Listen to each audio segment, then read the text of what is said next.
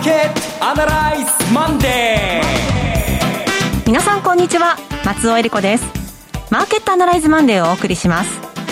パーソナリティは金融ストラテジストの岡崎良介さん。岡崎良介です。この週末は台風のことで、はい、まあもうほとんどニュースはそればっか見てたんですけど大丈夫だったでしょうかね。ちょっと心配です。九州地方の皆さん。はい、はい。えー、そして株式アナリスト鈴木一之さん。お電話でのご出演です。鈴木さんあおはようございます。鈴木和之です。よろしくお願いします。今日もよろしくお願いします。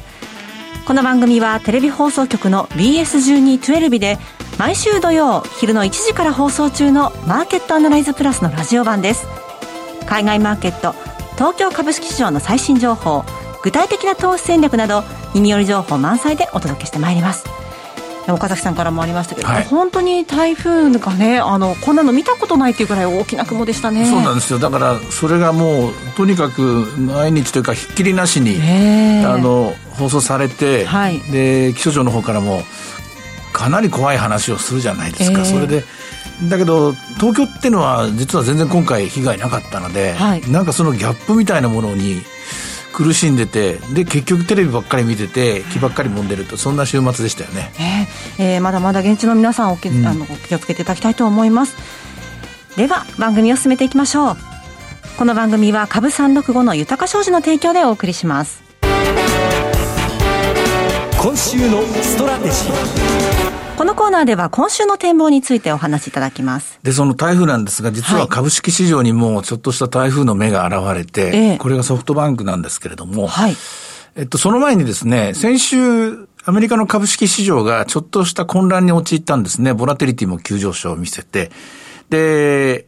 先に結論を言うと、これは景気後退のせいではありません。ほう。景気について何ら悪いニュースは出ていません。むしろ景気についてはむしろいいニュースが出ています。はい。実際金曜日なんかは、アメリカの景気敏感株は、えー、代表選手として指数として、指数としていつも挙げられる、挙げられるですね、ダウの輸送株なんかプラスで終わりました。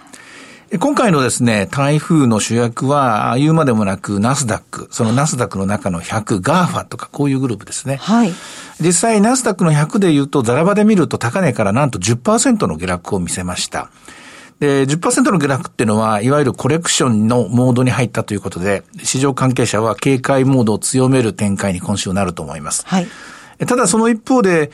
えー、っと、SP500 なんかは確か6%ぐらいですかね。で、中古型株も4%ぐらい。えー、4%だったかな忘れましたけど、いずれにしても大した。よくある高値波乱みたいなやつなんですね。ところがまあ今回ですね、ちょっとこれ問題があるのが、この台風を作ったのがソフトバンクという投資会社。はい。のせいなんです。で、ソフトバンク、あの、報道によりますと、かねてからガーファの投資をしていたと。ガーファの投資をしていたところ、それに2階建てにしたわけですね。どういうことかっていうと、それぞれの個別銘柄のオプションを買ったんですね。で、ちなみにですね、えー、っと、データとして残っている、FRB のデータとして残っているアマゾンと、えー、Google と、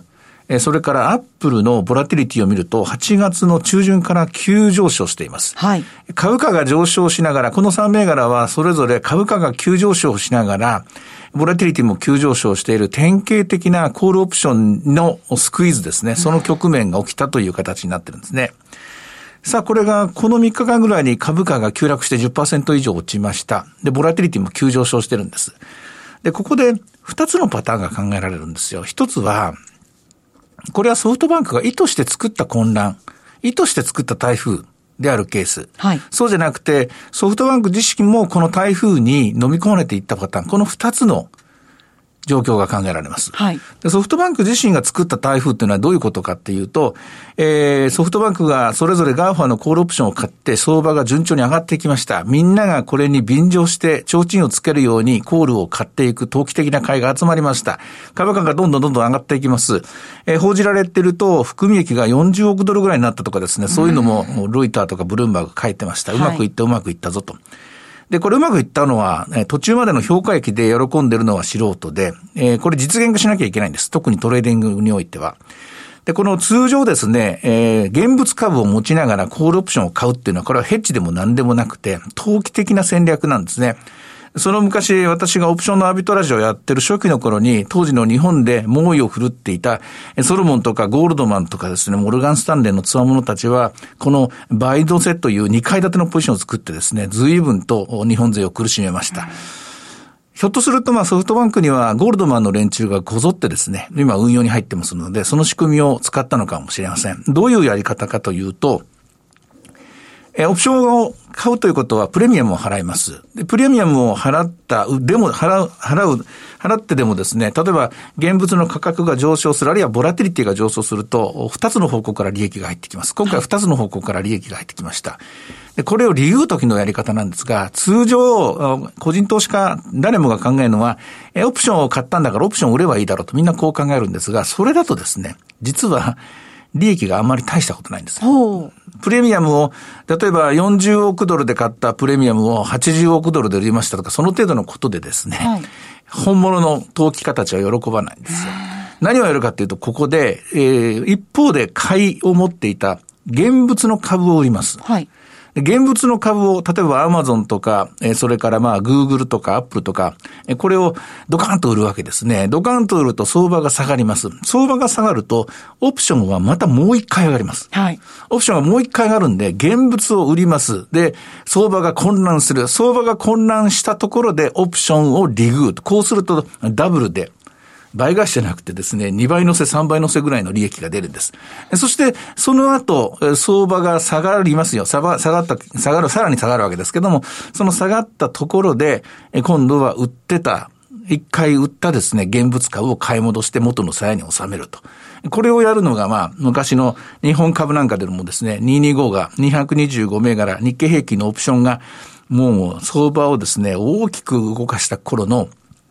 えー、やり方なんですけども、ひょっとしたらこれをやってるかもしれないはい。それがまあ意図してやった場合、ね、その意図した、意図した台風、そう、はい、あの、ソフトバンクが作った台風であればこれだと思います。うん、こうなると、おそらく今週ソフトバンクは売った現物株を買い戻しますから、はい、ガーファ銘柄はこれ、これ以上も下がらなくなって、で、ボラティリティも急速に下がってくるという、そういう意図した台風の場合ですね。はい、そうすると今週は平穏に戻ると思います。うん、そうではなくて、意図せざるですね、混乱の場合。これソフトバンク自身も自分がまあ、便乗したっていうか、自分がまあ増幅したという要素あるんですが、本当に誰かがガーファを売って、っていうかみんながガーファを売って、で、みんなで混乱を起こしてるってなると、この雪なだれの中にソフトバンクも、まあ、えー、この中にこう、埋も、埋もれてしまったと言いますか、一緒に流されてしまった可能性があるんですね。こうなると今週の混乱が続きます。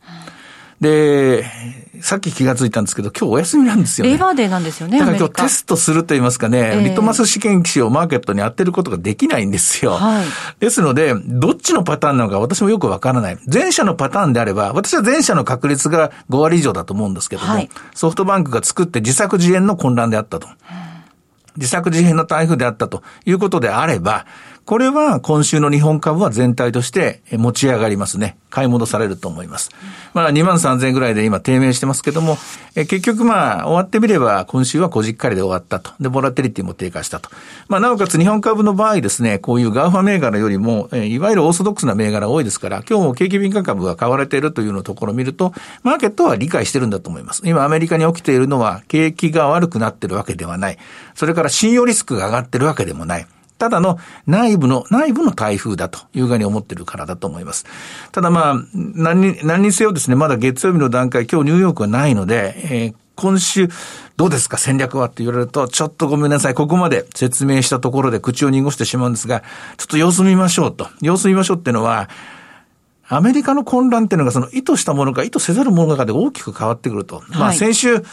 ちょっと様子見るしかないなっていうので、なぜかというと、ボラティリティが上がってるからっていうことを言ったら、やっぱりボラティリティ上がったのが、ソフトバンクなんかの、あの人たちの、あの、意図したものだったので、そこの混乱に乗らなくてよかったなというのは一つあるんですが、うん、どうせまあ、先週お休みしたなら今週もお休みで、えー、そして、来週から動いた方が無難かなというふうに思います。で、もしまあ動きたい人、動ける人は、まあ今週に関して言うと、えー、小さい範囲の逆張りでいいと思います。つまり2万3000切ってきたら1回また買って、はい、まあ、とりあえず、安倍さんが、安倍首相が辞任を表明したところで売ってしまったショートポジションがまだ日本株には残ってるみたいなんで、あそこのあたりは買いになると思うんですが、ただ、テレビでも言いましたけども、これ政権変わっても2万4千無理ですからね。今の段階ではですね、今の段階ではそうそう簡単にいきませんので、あの、爪を伸ばさずに狭い範囲、小さい利益確定ですね。これが重要な一週間になるかなと思います。アメリカについて言うと繰り返しになりますけども、今週はちょっとわかんないです。台風が意図したものか意図せたるものか、これを見る、見極めるのにはやっぱり一週間かかると思います。そうですか。やはりこのニュース大きくて前場の様子を見てみても影響大きいですね、鈴木さん。あのそうですね。あの、まさにそうです、薄商いが先週後半もそうでしたけど、今週週の頭もそのまま続いてしまってますし、あの柱になるような銘柄っていうのが、なかなか見当たらないような状況ですね。あのただ、あの私も触れてましたように、このそのバリュー株がピクピクあの上向きの動きを出し始めたっていうのは、あのまあ、一つの救いといえば救いですので、はい、今でしたらその危険だともうもう追いかけられないなというような人たちはやはりあの高値圏にある銘柄1回外して、まあ、全額ではないにしろ半分なり3分の1はこの今動き始めたバリュー株に1回流しておこうと、うん、シフトしておこうということは可能ですね。まさにその、うん、まあ、景気そのものは足元は少しずつ確かなものになり始めているというところでありますから、この分はあの支えになるんじゃないかなと思います。まさにその指摘された通り、先週象徴的なのが一方では、バフェットさんが日本の商社買ったんですよね。そうですね。これは極めて市場に交換されたということで、はい、その後、えー、日本株の、まあ私は見直しというよりは、その株式、世界株式市場のバリューの見直しだと思うんですけどね、日本がどうのこうのっていう、近視眼的な狭い視野で見た、見てはいけないと思うんですけれども、で、その一方でソフトバンクの方はですね、こう言っちゃなんですけども、私は台風を作った、混乱を作ったというように位置づけてますし、うん、今日のマーケットもソフトバンクの株価が結構下がってるじゃないですか。商いを伴って。これは、はいあの、まあ、さっき言った通り、ひょ、ひょっとしたらソフトバンク自身も雪なだれにですね、あの、損、えー、あの、見舞われたのかと、という心配もあるし、もう一個は、儲けたかもしれないんですよ。さっき言った通りね。うん、パターン1であればですね。しかし、儲けたとしても、これは多くの犠牲といいますか、はい、混乱を伴って、周りの人をですね、踏み踏み台にして作ったような、そういう取引ので、これ二度目はうまくいかないですよ。もう一回この手を使使えば、これは大体みんなやり方覚えますから、まあ二度目はうまくいくいくかもしれませんが、二度三度とやってる間に、まあ、もっとやっていこうと思えば、ソフトバンクの真似をする大手の投資家が出てくると、2度3度と儲かるんです。うん、あの、日経平均のアービトラジなんかはそうやってもう何年もの間、そういうオプションアービトラジが、えー、本当に猛威を振るったんですけども、でもソフトバンク、なんた好きにやってなさいよって言ったら、これみんなに見放されますから、はい、結局次何するか分かっちゃって、このやり方でいつまでも未来永劫に儲かるわけではない。これはバフェットさんのやり方とは大きく異なるところだと思います。うん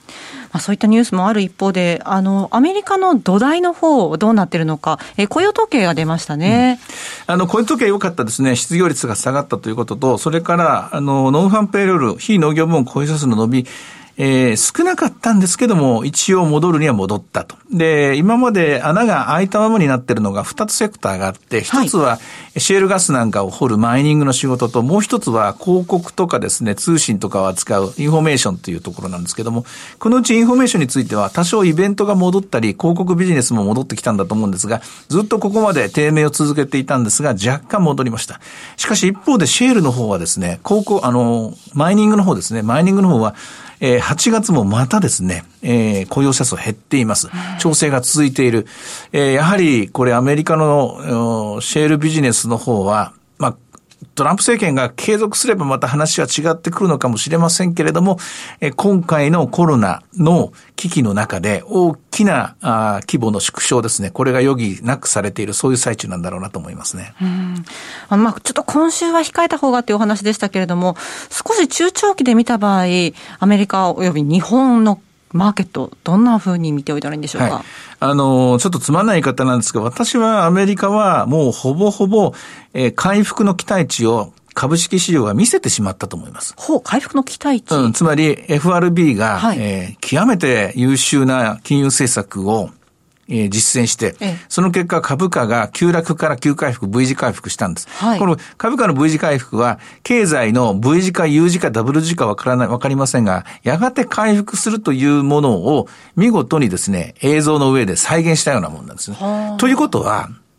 もう実現してしまいましたから、はい、これから本当に実体経済が戻っても株価はもう上がらないと思います。あ、そうですか。はい、でも下がりもしないと思います。つまり10%程度の調整はあると思うんですけども、それを丁寧に細かく拾いながら利益を積み上げていくというやり方になるでしょうし、むしろ今から考えなきゃいけないのは、そのずっとここまで価値がわからないまま放置されたバリュー株をどこで見直すか。例えば、リートはもう大丈夫なのか、商社は大丈夫だと神様が言ったと。はいじゃあ、不動産はとか銀行はとか、あるいは日本の個別で言えば配当の高いキャノンはどうするとかですね、子会社を売却する武田は、売却する武田はどうする、あるいは今日ニュースの出ている日産はどうする、こういったところにですね、順番順番にですね、フォーカスされていく展開になるのじゃないかと思います。日本株の方も、おそらく私は2万4千は無理だろうなと。うん、まあ、下がったとしても、今の状況ではそんな大きな下落はない。ただし、まあ一つの心配要因は円高ですけどね。はい、それを見ながら、あの、そういう、あんまりこうダイナミックな展開はない。で、これは新しい政権になっても変わらない。で、はい、さらに、おそらく来年作られる総裁選の後の政権でも変わらない。ちょっとしたですね、えー、閉塞の時代に、おそらく1、2年続くんじゃないかと思いますね。で、イメージしてもらうのは、あの、郵政解散の前の小泉政権、あんな感じで見てもらえばいいと思います。はい、ああ、そうですか。ちょっとそのデータを振り返ってみたいなと思います。はいえー、さてでは前場の様子振り返ってみますが、指標を見ていきましょう。え日経平均は78円51銭安い23,126円92銭で前場を終えています。はい。えー、あの225、えー、株365の方ですね。株365の方はもう少し弱いところがありますね。23,104円から始まって、高値は170円なんですけども、安値は23,000飛んで38円。はい。現在少しまた緩んできて、飛んで93円という、そういう取引が続いています。はい。ドル円は106円の、まあ、25銭から26銭というところですけれども、えー、どうなんでしょう、この、はい、こちらの方はまだ安定してます。というのは、えー、先ほど言いました通り、はい、アメリカの景気は回復、恐る恐ると戻ってるところ、長期金利の方も今回株価がこれだけ混乱してるにもかかわらず0.7%ぐらいの水準を保っている。で、信用リスクの方、ハイルドの利回りとかも上昇してません。ハイルド債の利回りは壊れていません。えー、こうやって金融市場全体を見ると安定を続けている。で、ドル円も安定している。やっぱり今回の株式市場の下落というのは、株式市場の中で起きた台風なんだろうなと思いますね。はいさて、いろいろ展望していただきました。今週末土曜日には午後1時から放送しますマーケットアナライズプラスもぜひご覧ください。また、Facebook でも随時分析レポートします。以上、今週のストラテジーでした。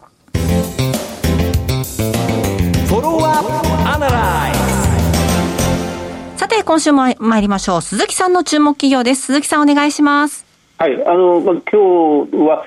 えっと、ユーグレナです。メーガーコード2931のユーグレナに、はい、注目してみたいなと思いますが、もう、これは、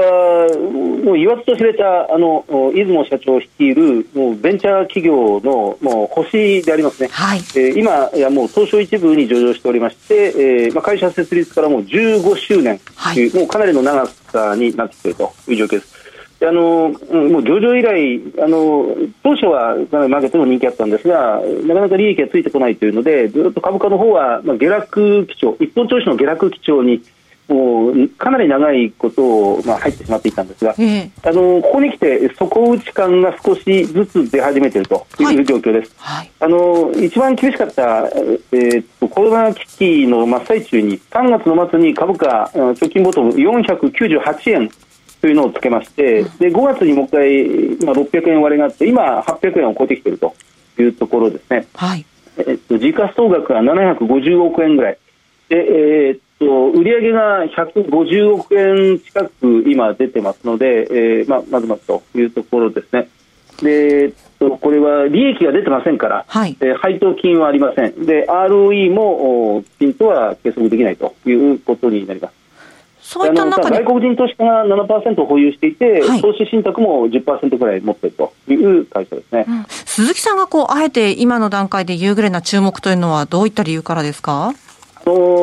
コロナ後まあ、ウィズコロナももちろんいいんですが、アフターコロナをこのある程度考えた場合に、はい、1年、2年、3年、あるいは5年考えてたときに、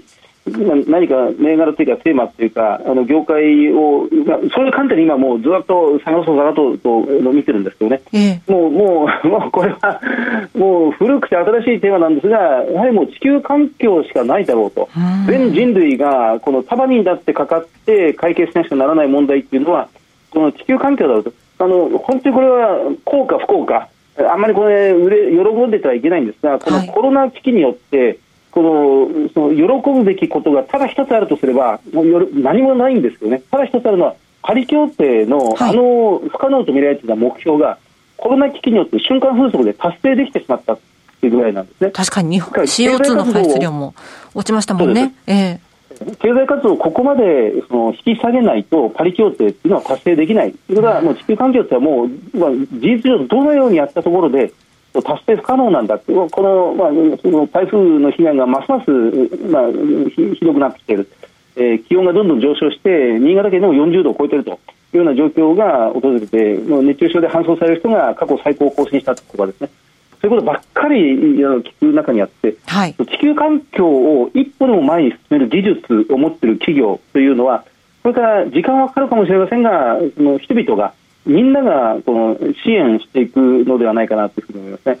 あのこのユーグレナーのやってる事業は2つありまして、はい。はい、1つはあのミドリムシを使ったその健康食品、はい、あるいはその体に良い化粧品エイジングケアと言われる部分ですね。あのビタミンとミネラルが非常に豊富であるという優れた製品です。でもう1つはこれまた有名ですがそのバイオジェット燃料ユーグレナを大量にこの生成してそれをぎゅっと絞り込んでその燃料を、うん、炭素を排除した燃料を取り出すとであの炭素も出すんですがミドリムシそのものが、うん、炭素を吸い込んで光合人光合成を実施してこの栄養素を作っていくという部分ですからプラスマイナスで、えー、二酸化炭素削減の効果が非常に大きいという部分ですね。